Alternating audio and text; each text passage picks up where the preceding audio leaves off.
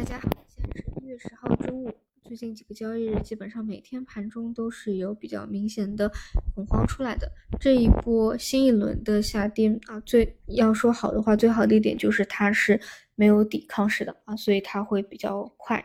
嗯，前两天五连阴，最后两天是直接的一个超跌，把空间打出啊，接近五千家的下跌数据。昨天虽然是一个小阳线，但尾盘的一个。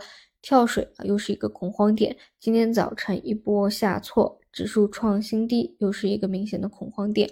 这里我们已经比较熟悉啊，哪怕是初中大阳线当日出现一个阶段的一个低点，都是比较有可能的。所以这里能够去把握的啊，就已经不是说日内出不出恐慌和低点了，也不是说这个两千八百七十点去破不破前低这个两千。啊，去考验两千八百六十三点的一个支撑了啊！这里真的就是在周内啊，如果认为这一波的无抵抗式快速的一个下挫，把主跌的空间啊，在这个位置做完，能够在周内能够完成筑底的一个动作，已经是相当之不错了。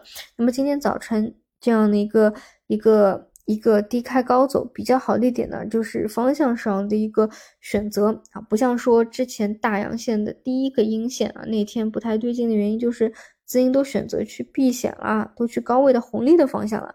那你看今天早晨异动的有哪一些呢？啊，一个。医美啊，一个光伏，一个白酒，一个券商，还有一些其他。如果你细细去看的话，你会发现啊，就是有一些比较典型的这种医美也好，还是免税也好，就是他们真的之前已经是跌了太透太透了。就是所以你看最近这一个一个一个几个交易日啊，都是之前那一个大阳线共振，对吧？那那天大阳线共振大涨，然后这几天的阴跌啊，要么呢是。又回到了前期低点，要么呢是不破新低啊，相对已经市场已经是比较强势了。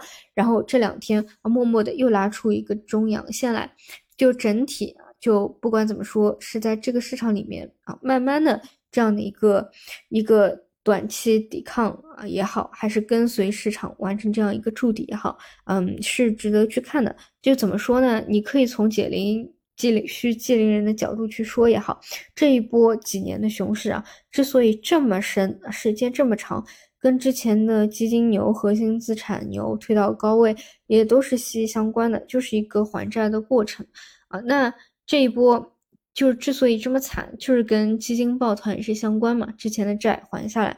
啊，这样基金不断的负反馈啊，也导致这这这个指数也好，市场也好都不好看。那整个指数其实起不来，其实到后面就是流动性衰竭啊，这就是为什么最近的两千啊啊小盘股啊也都在快速补跌的一个原因。那么我在我看来，就是这些啊这个比较重要的关键位能够呃。至少能够止跌啊，是对于我们市场稳住来说是非常重要的。所以他们在最近能够啊阶段性，你看，你看，你去复盘一下他们的一个走势，能够阶段性的去磨底啊，抵抗住啊，是非常重要的一点。如果后面能够跟随市场的一回暖，能够继续有个修复的话啊，这些都是公正的方向了啊。至于最终啊有市场能够凝聚共识啊，哪个走出主线啊，那只能够且走且看了。哎，这个市场真的就是日内真的没没有特别多的好好去聊的啊。总之还是等筑底，等中大阳线的一个拉出吧。好的，那么就收盘再见。